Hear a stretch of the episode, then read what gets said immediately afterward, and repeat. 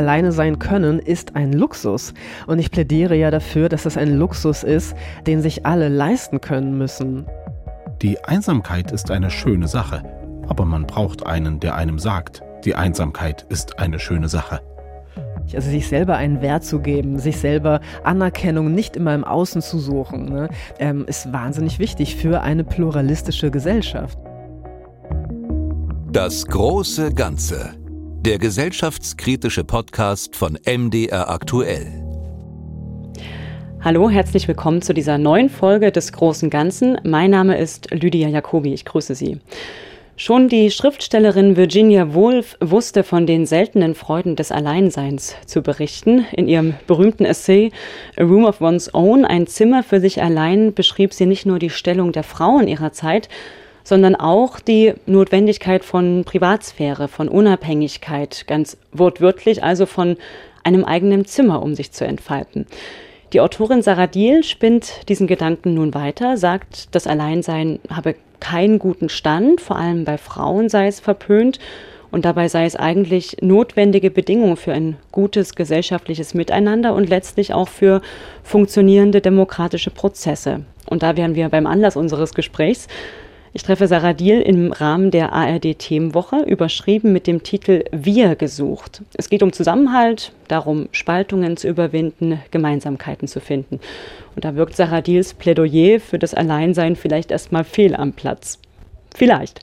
Darüber sprechen wir gleich. Kurz zu ihrer Person. Sarah Diel ist Kulturwissenschaftlerin und Autorin, beschäftigt sich vor allem mit feministischen Fragen und reproduktiven Rechten von Frauen erschien von ihr unter anderem das Buch Die Uhr, die nicht tickt und jetzt eben die Freiheit, allein zu sein. Sarah Diel, danke für die Einladung nach Berlin. Hallo. Ja, sehr gerne. Hallo. Das ist eine Frage, die Sie wahrscheinlich häufiger beantworten müssen, aber können Sie uns mal einen Moment beschreiben, bei dem Sie das Alleinsein zuletzt richtig genossen haben?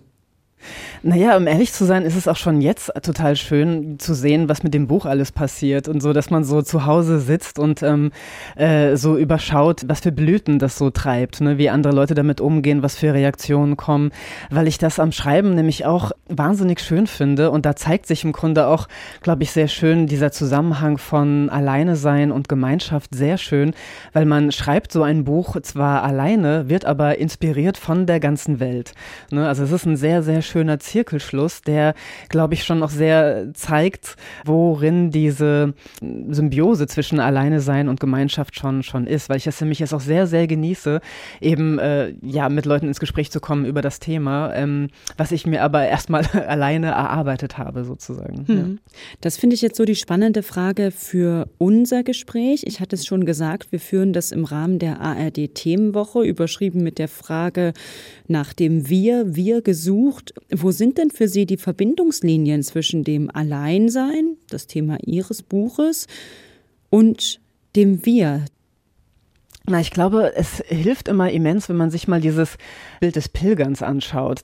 Diese Kulturtechnik, dass man alleine reist oder alleine sich der Welt aussetzt, um auch gewisse Erkenntnisse zu haben oder um auch über Dinge nachzudenken und auf diesem Weg aber immer wieder Herbergen findet und Refugien findet, die andere Menschen für einen gebaut haben, um diesen Prozess des alleine in der Weltseins zu unterstützen.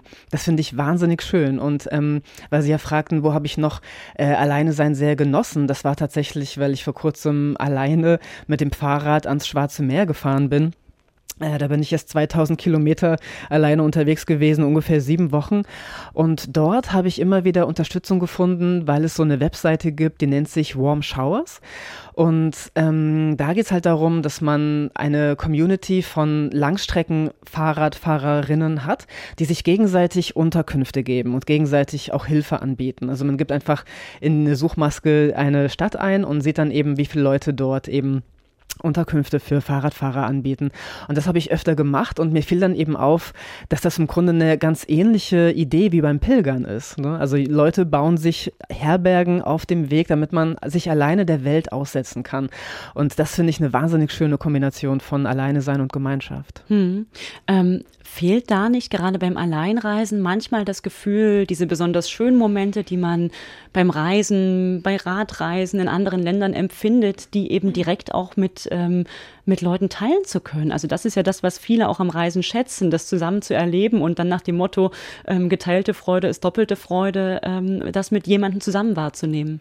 Das stimmt einerseits. Andererseits finde ich es aber auch ähm, dass man nicht unterschätzen sollte, wie schön diese ungestörte Wahrnehmung ist, wenn man mal nicht kommunizieren muss oder erklären muss. Und wenn man sehr, ich sag mal, sehr, sehr intuitiv, spontan seinen eigenen Bedürfnissen, seinem eigenen Rhythmus, seiner eigenen Neugier nachgehen kann. Weil ich glaube, dann äh, passiert beim Reisen ganz, ganz andere Sachen. Also zum Beispiel fällt mir auf, ich halte viel öfter an und sehe mir Dinge genau an beim, beim Fahrradfahren, als wenn ich jetzt in einer Gruppe zusammen bin. Dann habe ich immer das Gefühl, ich kann jetzt nicht immer die ganze Gruppe irgendwie aufhalten. Und wenn man alleine ist, kann man sich dem halt so, so hemmungslos hingeben. Und das finde ich wahnsinnig schön. Und man muss sich nicht erklären. Man muss nicht permanent kommunizieren, was man gerade wahrnimmt, sondern man kann das sehr ungefiltert einfach mhm. nur zu eigenen Bedingungen wahrnehmen.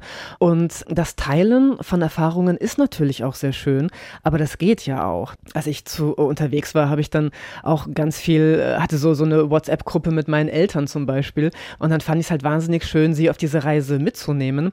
Aber ich musste ja selber machen. Ich muss die Einsamkeit wollen, wenn ich selbst aus eigenem Ursprung zu sein und darum in tiefste Kommunikation zu treten wage. Der Philosoph Karl Jaspers. Was nun andererseits die Menschen gesellig macht, ist ihre Unfähigkeit, die Einsamkeit und in dieser sich selbst zu ertragen.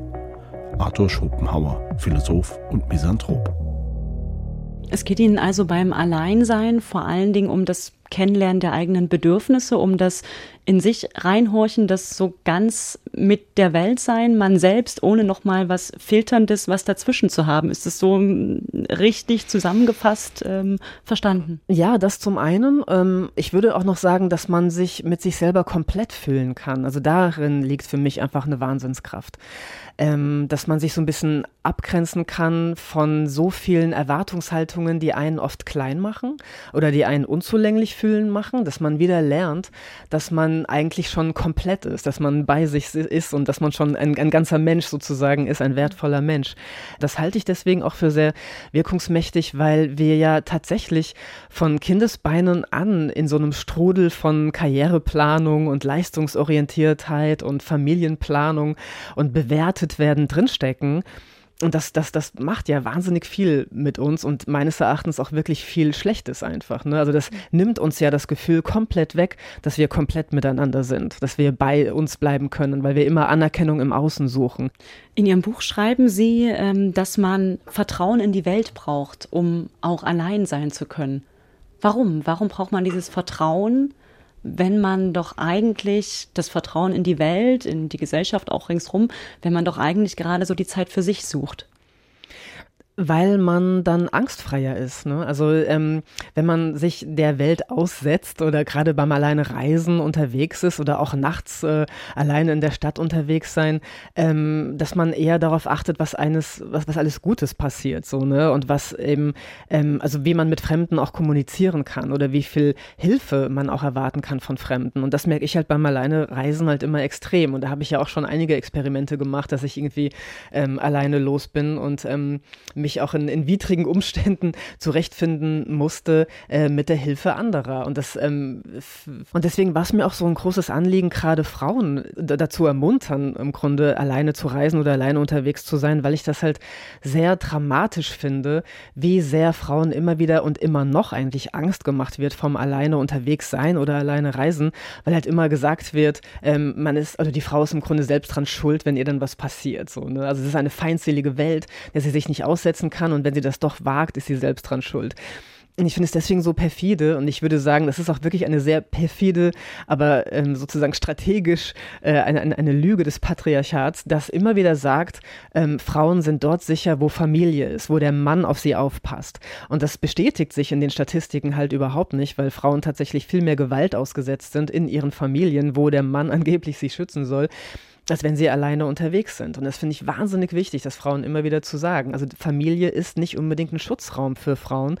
Und ähm, der Raum des alleine unterwegs sein ist ähm, meines Erachtens ein sehr sicherer oder jedenfalls nicht gefährlicher als sonst alles in der Welt. Und ähm, dass man aber generell immer so eher darauf achtet, dass man ja, dass man anderen Leuten nicht vertrauen kann. Das sind ja auch das ist ja auch eine Frage, welche Perspektive möchte man auf den Menschen haben, so, ne? Und das findet sich ja auch eben in solchen Staatstheorien schon wieder, dass eben Menschen eigentlich egoistisch sein und eigentlich nur an sich denken. Ähm, und deswegen müssen Menschen diszipliniert werden, um zivilisiert zu sein und sozial. Und ich würde eher sagen, nee, es ist umgekehrt. Und soziologische Studien sagen das auch. Ähm, da gab es jetzt auch gerade ein sehr schönes Buch äh, von Rutger Bregmann, das hieß ähm, Im Grunde gut. Und der sagt halt auch, dass das wirklich bemerkenswert ist, dass das eine soziologische Tatsache ist, dass Menschen eigentlich sehr altruistisch sind und sich gegenseitig total unterstützen. Aber das wird ignoriert. Und es wird auch ignoriert, damit man Menschen besser kontrollieren kann. Ne?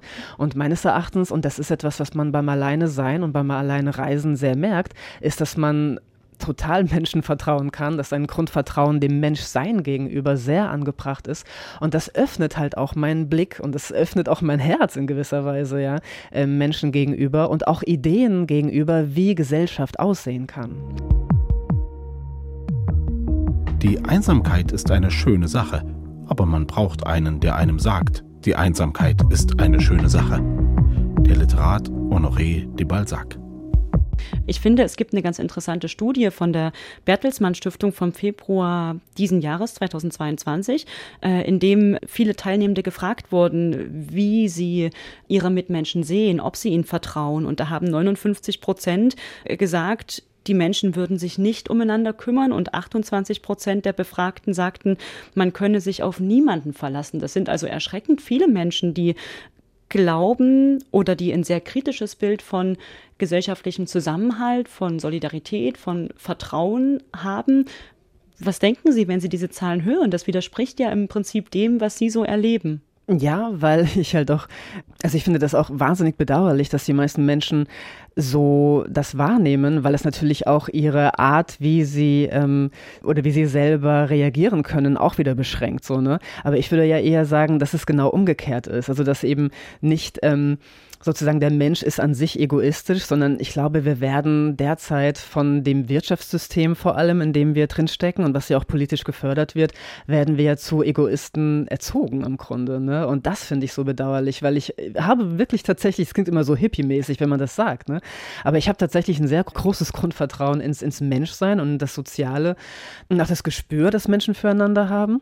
Ähm, aber ich glaube, dass Leute derzeit wirklich eher dazu erzogen werden, nur auf sich zu achten, weil alle nur gucken müssen, dass sie selber ihren Kopf über Wasser halten. Ne? Also die ökonomischen ähm, Zwänge sind einfach so groß, ähm, der Druck aufeinander, das Konkurrenzdenken, dass wir halt so Egoisten erzogen werden, die gegeneinander arbeiten sollen. Das ist nicht Menschen eigen, das ist einem Wirtschaftssystem eigen das ist halt das, der eine Aspekt, den ich sehr interessant finde, inwieweit diese Leistungsgesellschaft ähm, uns ja dazu macht, unsozial zu sein. Das andere ist aber tatsächlich die Kleinfamilie, weil ich halt auch der Meinung bin, dass ähm, wir genauso dazu erzogen werden, dass unsere Verantwortung und unsere Idee von Solidarität immer an der eigenen Haustür endet. Ne? Also wir sind halt nur verantwortlich für Mutter, Vater, Kind-Konzepte, vielleicht noch Oma, Opa. Ähm, aber dann hört es Alter auch schon auf. Und das hängt sehr viel damit zusammen, wie wir Gemeinschaft ähm, auch per Gesetz im Grunde ermöglichen, nämlich immer nur in diesen ganz, ganz kleinen Gruppen und das verhindert ja auch, dass wir größere Solidarität und größere Verantwortungsgemeinschaften bilden können sowas wie soziale Elternschaft oder dass man größere, loyale Verantwortungsgemeinschaften bildet, das ist äh, gar nicht so einfach, auch, auch juristisch gesehen, ne? weil immer die Kleinfamilie privilegiert wird. Ähm, da, da, ich glaube, da gibt es gerade ein sehr großes Bedürfnis nach diesen neuen Gemeinschaften, aber die sind halt auch noch unsichtbar oder werden halt einfach wirklich erschwert. So, ne? Und deswegen, ja, fand ich das so wichtig, mir das in dem Buch halt beides anzuschauen. Sie sprechen davon, dass die Solidarität vor der eigenen Haustür endet. Müsste man vor dem Hintergrund, auch vor dem Hintergrund von wir leben alle in Filterblasen, jung, alt, Land, urbanes Milieu, cis, trans, um das mal sehr holzschnittartig jetzt äh, zu skizzieren, zu holzschnittartig, ähm, selbstverständlich, müsste man vor dem Hintergrund nicht eigentlich erstmal Zusammenhalt lernen, statt allein sein zu lernen? Na, ich denke, das ist wirklich eine Fähigkeit, die Hand in Hand geht. Und ich denke, dass es ähm, beim Alleinesein hilft es mir ja auch zu lernen, dass ich mich dem Fremden wieder aussetze. Das ist halt genau das Ding, dass man wieder eben aus der Blase rausgeht, aus dem Gruppenzwang rausgeht, aus dem immer gleichen Dogmen auch die verlassen kann und sich halt anderen Dingen aussetzen kann. Und das kann ich halt nur, wenn ich halt von Kneipe A mal in Kneipe B gehe. Aber den Weg muss ich halt ne, erstmal alleine machen. Ich muss mich erstmal von einer Gruppe lossagen können überhaupt, von den Gruppenzwang und den Selbstbestätigungen, die darin halt stattfinden ne, und die man auch sucht, dass man sich davon abgrenzen kann, dass man die weniger braucht, um in andere Gruppen mal reinschnuppern zu können oder andere Gespräche zu führen. Ne? Bei diesem Training, ähm, sich selber zu finden, gibt es ja auch ich sag mal, ungesunde Tendenzen, zumindest würde ich sie als ungesund bewerten, was ja so die Achtsamkeitsszene, Achtsamkeitsratgeber angeht, die teilweise strukturelle Probleme auf das Individuelle verlagern, sagen, setz Grenzen für dich, andere Beziehungen können toxisch sein, ähm, schau, was für dich gut ist, zieh dich zurück, regelrecht unpolitische Tendenzen dann mitunter haben. Wie grenzen Sie Ihr Plädoyer vom Alleinsein davon ab? Na, weil es mir sehr wichtig war, diese individuelle Ebene und die systemische Ungerechtigkeit zu vermischen, ne? also zu, zusammen, zu, zusammen zu betrachten. Ähm, das war mir auch zum Beispiel total wichtig bei meinem Buch Die Uhr, die nicht tickt über kinderlose Frauen. Da war es mir halt auch wahnsinnig wichtig, immer wieder klar zu machen, es geht nicht nur um so ein Psychologisieren von dir, dass du immer nur ne, schaue tief in dich hinein, in deine Biografie, wer du bist und was du brauchst. Das ist sehr wichtig, aber es ist wahnsinnig wichtig, das dann im Kontext zu erleben, ja, wie sieht eigentlich das System aus, wie die kulturellen Bilder, mit denen ich groß geworden sind, die meine Gefühle auch mitprägen, so, ne? Und da fand ich es immer wahnsinnig interessant zu sehen, was alles passiert, wenn ich im Gespräch mit Frauen eben das aufgedröselt habe, was will die Gesellschaft auch ökonomisch gesehen von Frauen? Was, an was für einem Frauenbild halten sie fest? Nämlich an dem, ähm, dass die Frau immer eher für die Bedürfnisse anderer da ist und weniger für ihre ihre eigenen Bedürfnisse, weil das eine riesige ökonomische Ressource ist, dass Frauen selbstlos unbezahlte Fürsorgearbeit machen. Und zwar für die Kinder, für den Ehemann, genauso wie für Kranke und Alte. So, ne? Und das ist eine Arbeit, die ist immens riesengroß, aber genauso unsichtbar. Bei Männern wird das Alleinsein als Raum für Innovation und Abenteurertum zelebriert. Frauen hingegen werden von der Gesellschaft eingenommen, als seien sie ein öffentliches Gut. Sie sollen mehr für die Bedürfnisse anderer da sein als für ihre eigenen. Sarah Diel. Das nimmt ja einen sehr breiten Raum äh, im Buch ein, also was das Alleinsein für Frauen bedeutet, beziehungsweise an welchen Stellen sie eben auch nicht allein sein können. Und da beziehen sie sich ähm, auf diverse Frauenfiguren in der Geschichte, unter anderem eben auf Virginia Woolf mit ihrem äh, Essay Ein Zimmer für mich allein. Und darin konstatiert sie ja, dass Frauen selten oder nie allein sein dürfen, vor allen Dingen damals nicht. Ähm, warum war das so, beziehungsweise was hat sich vielleicht auch davon hinübergetragen in unsere Zeit? Also ich finde das einen super wichtigen Punkt, der eben auch total ignoriert wird. Und ich finde das auch, äh, also deswegen war es mir eben doch so ein Anliegen, so viel über, über Frauen zu, zu sprechen, weil auch die meisten Bücher, die ich zu dem Thema Einsamkeit oder Alleinesein gelesen habe, die sprechen wirklich nur von, von, von Männern oder die zitieren auch nur Männer. Und ich fand das wirklich dramatisch, dass noch nicht mal ein Buch wie eben das von Virginia Woolf ähm, bei den meisten männlichen Kollegen, Autoren äh, überhaupt bedacht wird, so, ne? Oder gekannt wird wahrscheinlich so, ne? Ich glaube, der, der wichtige Punkt dabei ist, ist eben, ähm, wenn wir heute Einsamkeit als etwas darstellen, was so ein neues also so ein, ein, neues Phänomen ist oder ein neues Problem, dann muss ich halt einfach auch mal laut lachen, weil wir haben Frauen über Jahrhunderte aktiv vereinsamt in den Familien. Und das ist eine Einsamkeit, die kommt in den aktuellen Debatten überhaupt nicht vor, wie wir Frauen vereinsamen in den Familien, weil das natürlich dem vorherrschenden Bild von Familie, das passt natürlich nicht dazu, weil es ja der Ort der Gemeinsamkeit sein soll. Ne? Mhm. Aber für ganz viele Frauen war das ein Ort der Einsamkeit. Und ähm, das hat damit eben zu tun, dass sie eben ne, dafür immer für andere da sein sollen ähm, und nicht, nicht eben keine Freiräume haben sollen und noch gar nicht erst auf die Idee kommen, dass sie ähm, Freiräume kultivieren. Ähm, sie wurden systematisch abgeschottet vom öffentlichen Raum. Also in den 50er Jahren, da kennt man ja immer diese, diese äh, Postkarten noch aus den 50ern, ne? die, die Hausfrau, die irgendwie mit ihren äh, tollen äh, Mixern auf einmal in der Küche steht und man lacht halt darüber, über diese, dieses Hyperbild der Hausfrau sozusagen. Ne? Mhm. Aber damals hat das Frauen wirklich betroffen. Das ist halt so super schwer war, das sich von sowas loszumachen, von dieser Idealisierung, dieser Perfektionismus, gerade nach dem Krieg, ne, dieses perfekte Heim zu schaffen, so, ne. Da lachen wir heute drüber, über diese Darstellungen und wir vergessen dabei aber, dass ähm, diese Bilder äh, anders funktionieren heutzutage. Und derzeit funktioniert das halt vor allem darüber, dass ähm, die Psychologie von Kindern und Frauen oder von Müttern so eng verzahnt wird, dass das also Frauen wirklich keine Luft zum Atmen mehr lässt. Ne? Also Frauen werden komplett verantwortlich gemacht, äh, einen anderen Menschen nicht zu verkorksen. Und das können sie sozusagen nur leisten durch ihre ja, Selbstlosigkeit, also permanent verfügbar zu sein für ähm, ein anderes äh, Wesen, also für äh, die Kinder. Und das ist, glaube ich, gerade der Backlash, der gerade passiert, ne? dass diese Bilder so wirkungsmächtig sind und eben auch so mit so viel Lob und Anerkennung, beziehungsweise die Androhung, dass man Anerkennung nicht bekommt und ähm, geschasst wird, wenn man dem nicht nachkommt. Und ähm, das ist wahnsinnig schwer für Frauen, sich da, da irgendwie abzugrenzen und eigene Freiräume noch zu kriegen. Ne?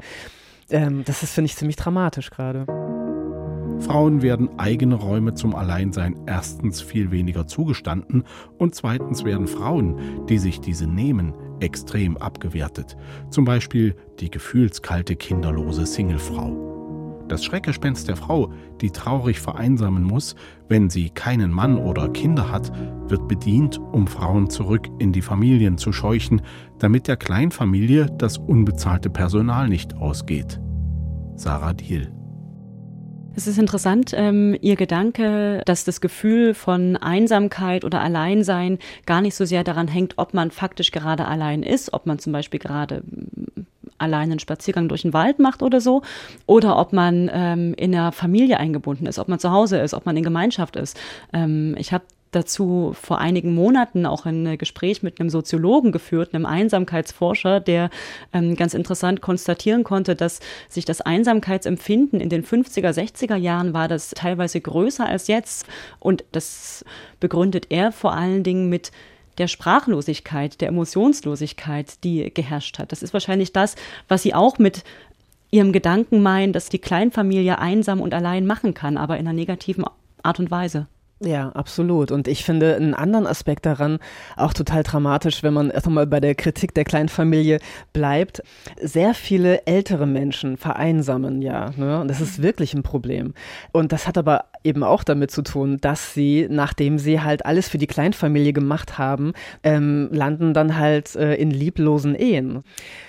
Und das finde ich wahnsinnig traurig. Also, dass, dass, dass ältere Menschen so vereinsamen, das muss nicht sein. Ne? Das, wir tun gerade so, als sei das irgendwie biologisch gegeben, aber das ist ja wirklich nur gesellschaftlich gemacht, ähm, weil wir erstmal diese, ja, diese Gemeinschaft so eng gezogen haben. Ne? Und ein Punkt noch, den ich noch sehr wichtig finde als Beobachtung, ähm, es ist tatsächlich so, dass die Personen, die Scheidung einreichen, meistens Frauen sind. Und ich finde das deswegen so interessant, weil dieses Schreckgespenst andersrum funktioniert, dass immer Frauen Angst gemacht wird. Sie sind am Ende die ähm, so ne, die die äh, einsame alte ungeliebte Frau. Und ich, ähm, ich gebe ja auch Seminare, äh, wo Frauen klären können, ob sie Kinder haben wollen oder nicht. Das war so in der Nachhut von dem Buch Die Uhr, die nicht tickt, habe ich mich mit einer Psychologin zusammengetan, weil ich halt immer wieder so viele Anfragen bekommen habe von Frauen, die ähm, ja da Klärungsbedarf haben oder Redebedarf haben. Und seit äh, seit einem Jahr gebe ich halt diese Seminare. Äh, will ich Kinder? Fragezeichen. und das ist halt eine riesige Angst, die alle Frauen darin formulieren. Ne? Diese Angst vor der Einsamkeit im Alter. Ähm, und dann würde ich eben einerseits entgegenhalten, na ja, also ähm, Ehen sind kein Garant äh, gegen Einsamkeit im Alter, überhaupt nicht. Und das äh, andere ist, ja, tatsächlich sind das die Frauen, die ähm, das Alleine sein oder das Selbst, die Selbstbestimmung wieder wählen, weil sie diejenigen sind, die sich scheiden lassen und nicht die Männer, weil die nämlich im Nest bleiben wollen und sich versorgen lassen wollen, so, ne, mhm. oder eher passiver werden. Und Frauen eben eher in den 50er, 60er, 70er Jahren nochmal aufblühen und eben gucken, okay, jetzt kann ich mal an mich denken, jetzt kann ich mal meine eigenen Wege gehen, ne, und ähm, will deswegen mal alleine wohnen zum Beispiel. Ne? Das mhm. finde ich wahnsinnig interessant. Wobei das ja auch äh, nicht so einfach ist. Also man kann natürlich auch in einer Ehe, in einer Zweierbeziehung, in einer Kleinfamilie, genauso wie in einem Mehrgenerationenhaus oder in jeglichen anderen sozialen Beziehungen Glück und Harmonie und Geborgenheit finden. Genau, also ich will überhaupt nicht sagen, dass ähm, die Zweierbeziehung, also ich bin auch gerne in einer Zweierbeziehung äh, und äh, finde das total toll, aber es geht ja darum, welche Formate stehen uns zur Verfügung, was wird uns als einzig wahr, wahrhaftig sozusagen verkauft, welche Abhängigkeiten werden künstlich erzeugt, ne? also gerade eben auch, wenn, wenn Kinder da sind, also, weil, also Liebe hat für mich nichts damit zu tun, dass ich einen Kredit zum Häuslebauen aufnehmen muss, das ist für mich eher, äh, also das hat mit Liebe überhaupt nichts zu tun. Und es ist halt die Frage, inwieweit wir im Liebe zu etwas auch gemacht haben, wo es halt auch nur um Statussymbole geht, um Absicherung, um finanzielle Abhängigkeit, um Arbeitsteilung. Also da, das, das haben wir mit der Liebe gemacht im Grunde. Ne?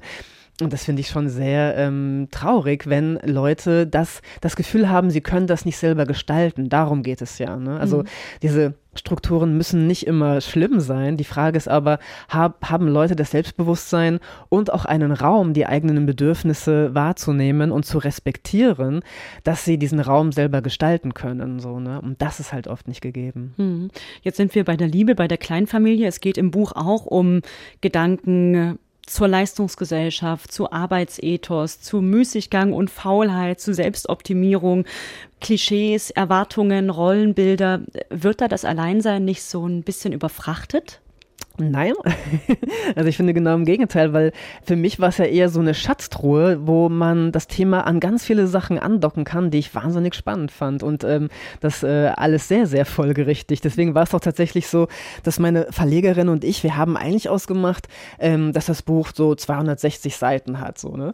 Und am Ende, nach eineinhalb Jahren, habe ich äh, meiner Verlegerin dann ein 400 Seiten Manuskript auf den äh, Tisch gelegt und ähm, sie hat das aber trotzdem gedruckt, auch wenn das natürlich natürlich mit mehr Kosten und so weiter ähm, ne, verbunden ist, aber weil sie auch äh, der Meinung war, wow, das ist ja ein, eine wunderschöne Bodenlosigkeit, die sich da auftut. Also Sie finden, das gehört auch zusammen. Leistungsgesellschaft, Arbeitsethos und Alleinsein, das sind verschiedene Seiten Unbedingt. Also genauso wie ich glaube, dass das Alleine sein hilft, um sich ähm, so falschen Klischees über eben Liebe und Gemeinschaft zu entziehen, ähm, ist das genauso mit ähm, ja, dem Arbeitsethos und der Leistungsgesellschaft. Ne? Weil das ist ja auch etwas, das, also die Leistungsgesellschaft und die Lohnarbeit sind so eng gestrickt worden, dass wir kaum noch uns unabhängig davon denken können. Ne? Also auch sowas wie 40-Stunden-Woche ist ja dafür gemacht, dass wir gar nicht mehr die Zeit haben, outside the box zu denken. Und ich finde das absolut dramatisch. Und das hat auch sehr viel damit zu tun, dass man Menschen natürlich auch leichter kontrollieren kann, wenn ihr Selbstwert davon abhängig gemacht wird, wie sie in der Lohnarbeit funktionieren. Also das, deswegen sind wir ja uns gegenseitig die besten Ausbeuter, die Selbstausbeuter, ne? weil wir Anerkennung darüber bekommen, wie gut wir uns für die Lohnarbeit selbst ausbeuten. Aus dem Feature Ich bin mehr als mein Job MDR Kultur 2022.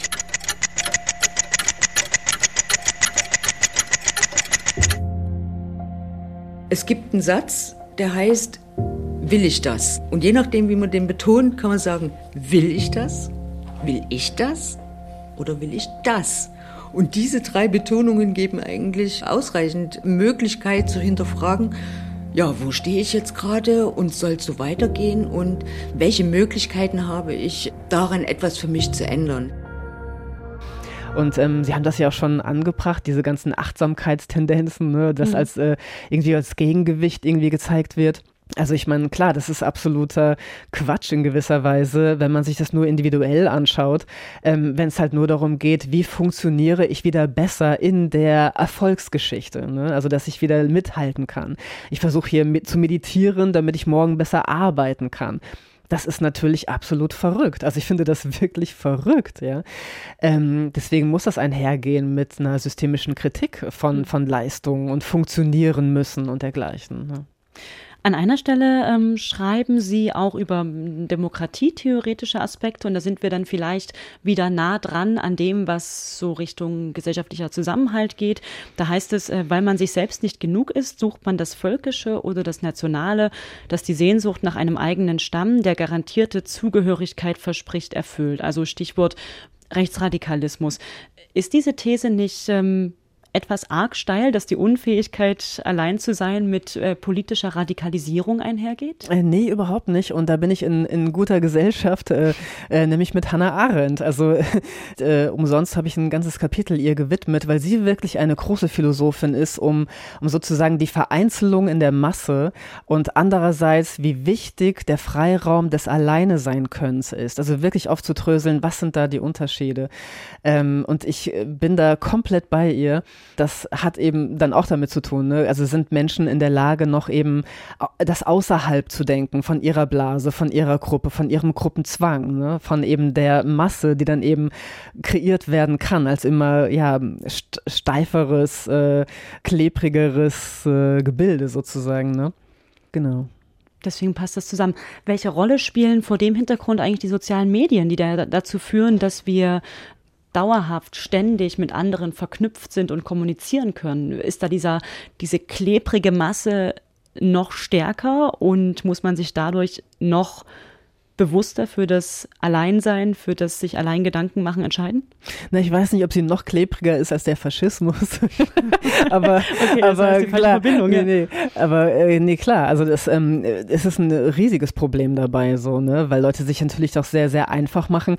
Aber was ich halt immer so interessant finde, ist, dass sehr gerne ähm, Sachen als total neu auf einmal beschrieben werden oder als neue Gefahr. Dabei sind einfach nur die technischen Voraussetzungen, die haben sich verändert, ne? weil eben kollektivistische Gesellschaften, die eben zur Vereinsamung und führen, ähm, das hat es immer gegeben, so, ne? Oder kollektivistische Gruppen oder Gruppierungen, die ähm, den Leuten kein, ja, eben keinen Freiraum mehr lassen, kein, kein, keine Möglichkeit selber zu denken und sich auszutauschen mit anderen. So, ne? Das ist ein grundlegendes Problem, was natürlich in den sozialen Medien nochmal sehr befördert wird, so absolut.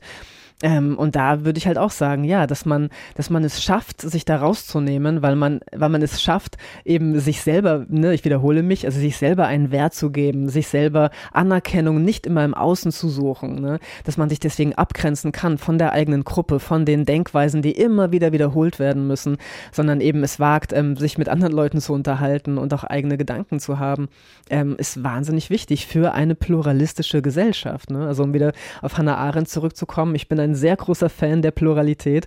Ähm, und das bin ich, glaube ich, auch, weil ich gut alleine sein kann. Also ich kann die Bedürfnisse anderer Menschen, glaube ich, viel besser akzeptieren, weil ich meine selber gut akzeptieren kann. Und weil ich nämlich meine Bedürfnisse als etwas ähm, betrachte, was erstmal gut ist und ein guter Wegweiser. Ne? Und deswegen kann ich auch die Wegweiser anderer Menschen mir wohlwollender betrachten.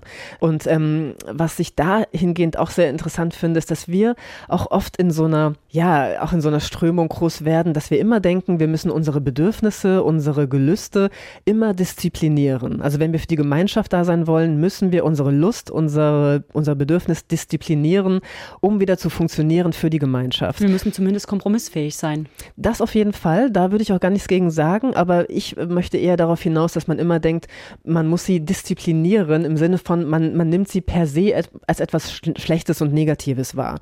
Also ich glaube, es ist sehr, sehr wichtig, seiner Lust zu vertrauen und seiner, seine Lust als etwas Produktives zu betrachten und nicht etwas, was man unterdrücken muss für die Gemeinschaft.